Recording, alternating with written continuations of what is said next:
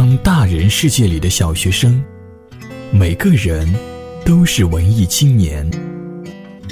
现在你耳边的是文艺青年电台。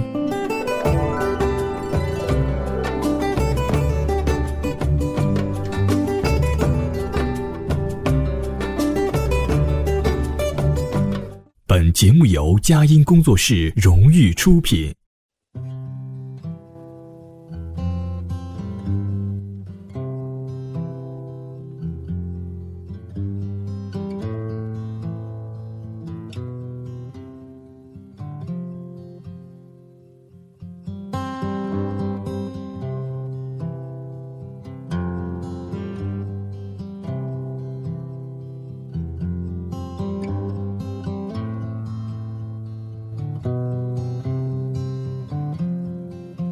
Hello，听众朋友们，大家好，欢迎收听《情书》，我是玉米。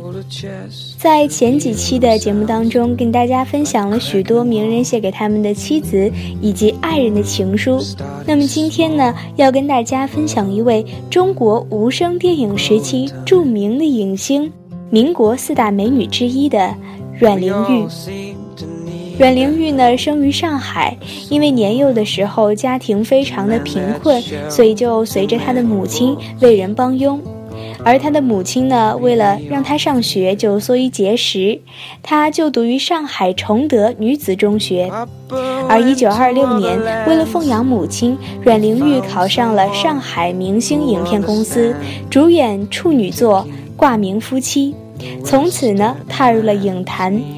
代表作有《野草闲花》《神女》《新女性》等。阮玲玉成名后呢，陷于同张达明和唐季山的名誉诬陷纠纷案，因不堪舆论的诽谤，于1935年妇女节当日服安眠药自尽。噩耗传来时，惊动了整个电影界，各方唁电不可胜数。上海二十万民众呢，走上街头为其送葬。队伍延绵三里。鲁迅曾为此撰文，论人言可畏。阮玲玉生前出演了电影一共二十九部，但历经乱世战火，目前仅发现九部幸存。今天就跟大家一起分享阮玲玉致唐季阮玲玉致唐季山的情书。我真做梦也想不到这样快就会和你死别，但是不要悲伤，因为天下无不散宴席，请你千万要节哀。我很对不住你，令你为我受罪。现在他虽这样百般的诬陷你我，但终有水落石出的一天。天网恢恢，疏而不漏。我看他又怎样的活着？鸟之将死，其鸣也悲；人之将死，其言也善。我死而有灵将永永远远保护你的。我死后，请你拿我的余资来养活我的母亲。如果不够的话，请你费力吧，而且要刻刻提防，免他老人家步我后尘。那是我所指望你的。如果你真的爱我，那就请你千万不要负我之所望才好。好了，有缘，我们来生再会。另有公司欠我之人工，请向之收回，用来供养阿嬷和暖暖，共两千零五元。制药，制药。另有一封信，如果外界知我自杀，即登报发表；如不知，请记不宣为要。阮玲玉，绝笔。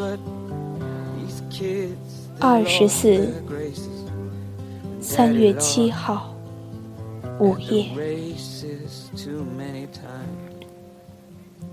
二十四为民国二十四季节，一九三五年。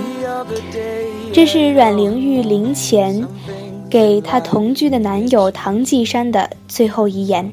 可以看出，这个感情之路坎坷的女子，在生命的最后一刻，还深深的爱着这个背叛自己的男人。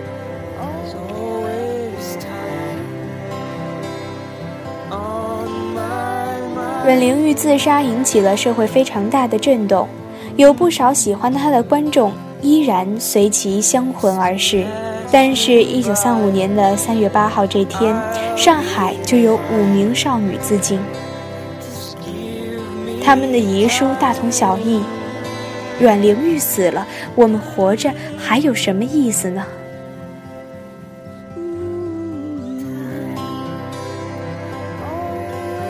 在上世纪二三十年代，阮玲玉、蝴蝶、周璇等明星范儿成了那个时代最高的审美标准，他们的明星气质有了强烈的示范意义。于是，名妓花魁时代日益衰落，代之兴起的是一代上海滩具有摩登色彩的名媛贵妇，也带领上海进入了交际花时代。接下来，就让我们来听一首那个时代上海非常流行的歌曲。今天的节目就到这里，我们下期再见。